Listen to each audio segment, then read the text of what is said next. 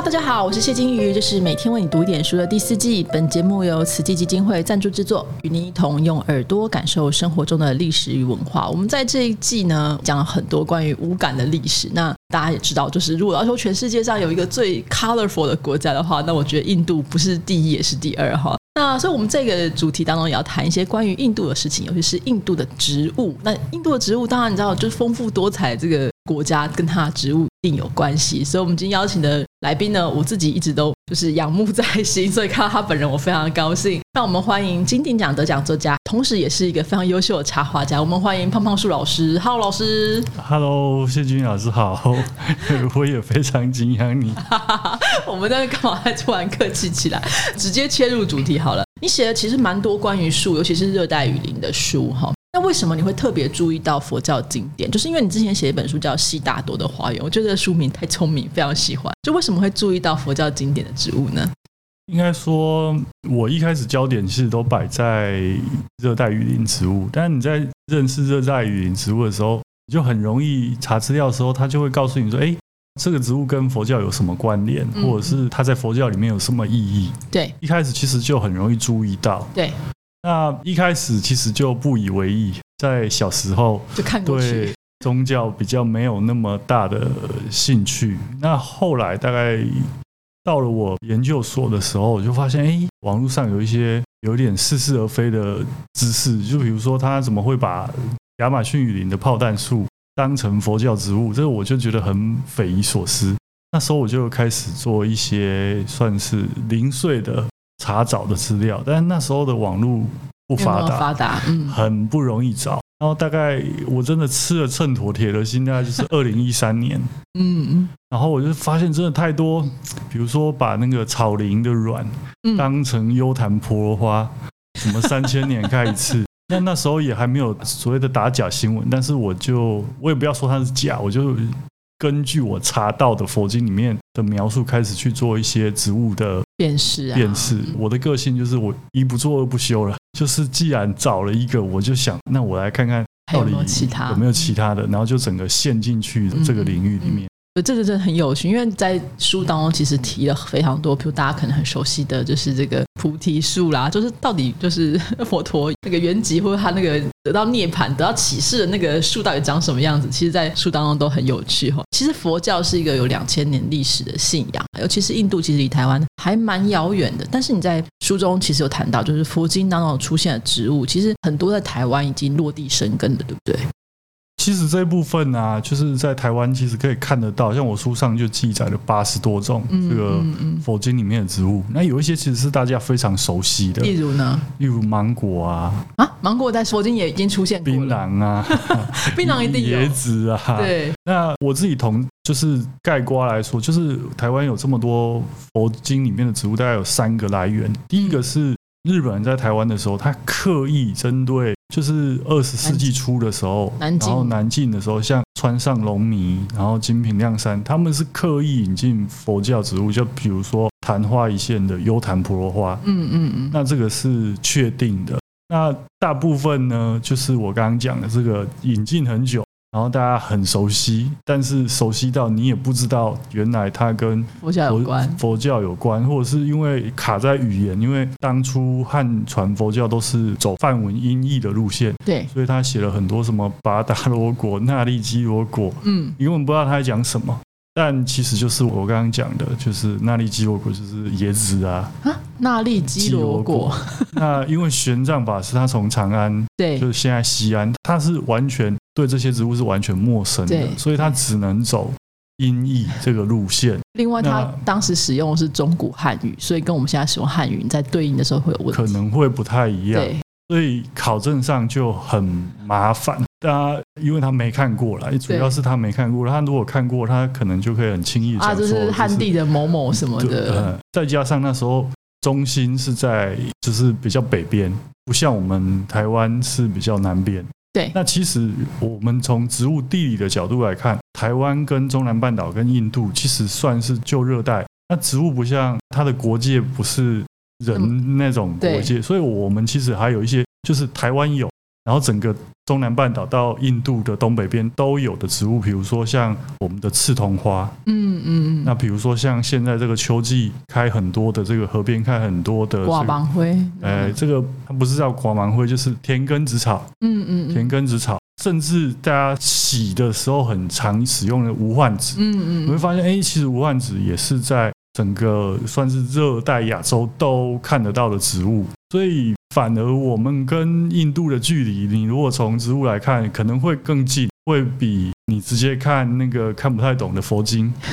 来得近很多，来得近很多。所以其实我们透过植物的分布，也会知道植物自己有一个自己的这个流转的地方向或方式，然后可能台湾的气候也跟他们很相近。对那，我顺便问一下，那芒果在佛经里面叫什么？呃，叫腌婆罗还是腌，就是它是走范文嘛。嗯嗯嗯，然后另外像我们吃的油干，它常会混在一起，它有一个叫烟婆罗，一个叫烟罗，一个叫烟弥罗，就是那个有 P 跟 PH 跟 M 的发音不太一样。因为谷物清纯音的关系会有一些差别，这很有趣。好，就讲到这个的话，就变成中古汉语的考证，就是会有一堆开始站起来啊。但因为我觉得这本书真的是旁征博引，而且你还有去现场考证，对不对？我没有去印度，印度是听别人口述，我只有去泰国待待过。嗯然后我也我在写这本书的过程去了蛮多地方，嗯然后也都有一些启发了。比如说像我有一段时间在写作的过程，我是在北京，嗯。我在北京写，然后我那时候就常跑去逛那个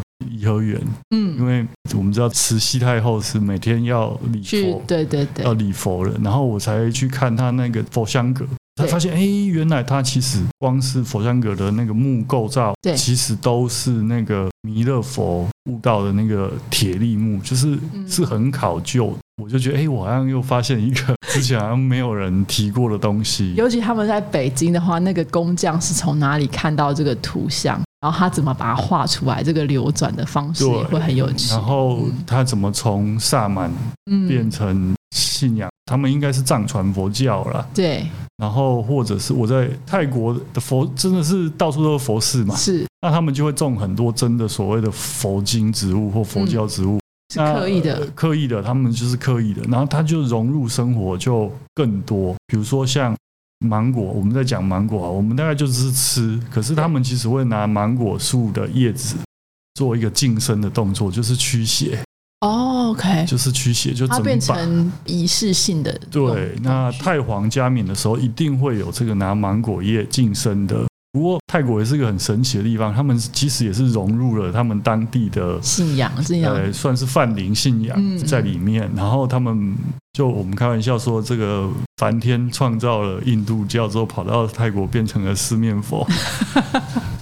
就是会有很多的这个混合的方式啊。所以不管你是看这个他的信仰啊，他的雕塑啦、文化，或是其实你看植物上也会有这个变化。可能在印度或在台湾，我们可能就拿来吃；那在像你这样泰国，它可能就变成了一个仪式性的东西。另外，老师你自己觉得这个成书的过程里面，就是除了这个查考之外，你有没有觉得什么东西是让你觉得收获很大的？就是哦，写的时候觉得哇，对我终于发现这个很棒，这样子。因为说真的，写书的过程也是作者的成长，对然后也是一种认识自己，然后重新整理知识的过程。嗯，那其实我中间有碰到一个卡关，然后我刚好一九年底去了一趟亚马逊雨林。对，就是说真的，以前我对宗教学真的不熟，毕竟我是学自然科学，对人类学的东西就有一点距离。虽然我有一个很好的朋友，他就是学人类学，我常常听他讲。那一直到我在亚马逊雨林的时候，我在那边接触他们传统的萨满嗯那我听到萨满，我想到都是哎，诶大清帝国跟蒙古不是，然后或者西藏的本教，就是觉得怎么传过去的。然后在比较原始的环境里面，我就开始去，我突然就想到玄奘法师写的一段话，他说就是干消蔽日，然后那时候的印度可能都是很大的声音，然后我就开始想，就是在佛祖他在修道的那个过程，就是好像突然好像。有有人把我带到那个场景里面，就突然读懂了他书上的某些话语，就是哦，城市跟城市之间为什么那老是写干消避世，就是巨木参天那种感觉，嗯嗯。大概就是像我在亚马逊看到的那种感觉吧。嗯嗯嗯，然后在突然之间好像就理解了为什么会从一个一开始是比如说他们是雷神对为主的这个印度的吠陀信仰，然后慢慢转变成有创世三相神的这个过程，然后他们的吠陀文明为什么会从为宗教服务，然后开始有建筑，然后立法各方面，就只是突然好像在那个如果你真的迷路会叫天天不应的环境里面，突然懂了，突然好像其实有点像佛教说的顿悟了那种感觉。嗯，所以我觉得这是写这本书的过程带给我的一些好像感悟这样子，启发吧。嗯然后因为我们在念书，一定会对知识的起源有很多的疑惑跟好奇，是那我觉得是很大的收获。萨满的部分，就是因为它其实全世界都有我们通称啦。那另外就是之前有人在学吧，金枝有这本书，我印象中还是跟萨满这些有关。之后我再分享给你，我其实有多买。好，所以读者如果看了您的书，他觉得很有兴趣，想要去看这些佛经信仰植物，当然芒果是到处都有。台湾有没有什么地方可以去？其实最推荐的大概就是台北植物园呐、因为嗯全世界会刻意收集佛经植物的植物园其实不不多，因为主要是气候的关系。嗯嗯，像我也常讲说，印度总理曾经送给南海一棵菩提树，南海要盖个温室来放，我们根本就是外面种着。路边种就可以养对。，所以气候上让我们可以有机会种很多。那台北植物园也有特别规划一个，就是所谓的佛教植物区。嗯嗯，佛教植物区，那大家到这边去可以认识，大家就是你可以在很小的范围内就认识非常多。那当然，另外我也就是建议，就是你可以从你的居家的附近的公园或校园，然后你就带我的书去，你就发现哦，原来其实校园里面就很多啦，比如说像羊蹄甲了，我我每次在讲羊蹄甲，我就讲那索隆，就海贼猎人，它就是嗯。阿修罗的代表植物啊，嗯就是有很多这样的东西在。对，基本上你看老师的书，你就发现，哎，家就是台湾的生活当中，处处其实都有这个佛教的，呃植物。那当然就啊、这个故事当中，大家可以对应佛教什么故事啦，可以有什么东西，我觉得会收获很大，会用好像用另外一种眼睛去看身边的这些植物，就每一个植物都有它自己的故事。其实你写了蛮多书，哎，也是都跟雨林有关，对不对？第一本其实就是有点像 introduction，就是看不见的雨林，就是对广泛的告诉大家说，呃，在生活中的食衣住行，甚至化妆品啊、嗯嗯嗯医药，看得到哪些雨林植物，还有这些植物来台湾的历史，然后还有一部分就是生态学的部分，就比较科普，就是自然科学。那第二本其实是舌尖上的东西，其实。我一直在每一本书在铺下一本的梗，舌尖上的东西其实就是写新移民来台湾之后，他们到底使用哪些香草、香料水果。呃，讲东南亚你就不可能不讲印度，因为都是一环扣一环。那，印度讲完，其实我本来想要讲非洲，嗯，然后非洲就难产，但因为我中间去了亚马逊，然后我就开始 对，我就直接先写了拉丁美洲。嗯嗯，我去了之后，就觉得哎、怎么他们就是饮食习惯好相似哦，就是在亚马逊勾起了很多我已经都忘记了幼时的回忆。我就觉得哎、怎么跟我们台湾太那么多的关联，所以我就写了被遗忘的拉美，就是怀旧植物这样，嗯好像没有人在讲所谓的怀旧植物，但是我就发现了这个，我觉得也是老天爷给，嗯，每天他就丢很多灵感给灵感给我，嗯然后嗯就写出来。他好像是逼着你写，因为他就不让你睡觉。我想谢军老师应该也有这样的经验。嗯，这这种时候我都说不行，我要睡觉了，我累了。但是就是因为很多东西，其实我觉得，我觉得你的就书，应该说科普书，很多时候会写的有一点 boring。可是因为你的故事里面，就是你会有很多的有趣的案例也好，或是很多考证，其实在阅读过程是非常的有趣的。所以我们还是要就是不免俗的要问说，那你之后呢？目前在进行什么样的计划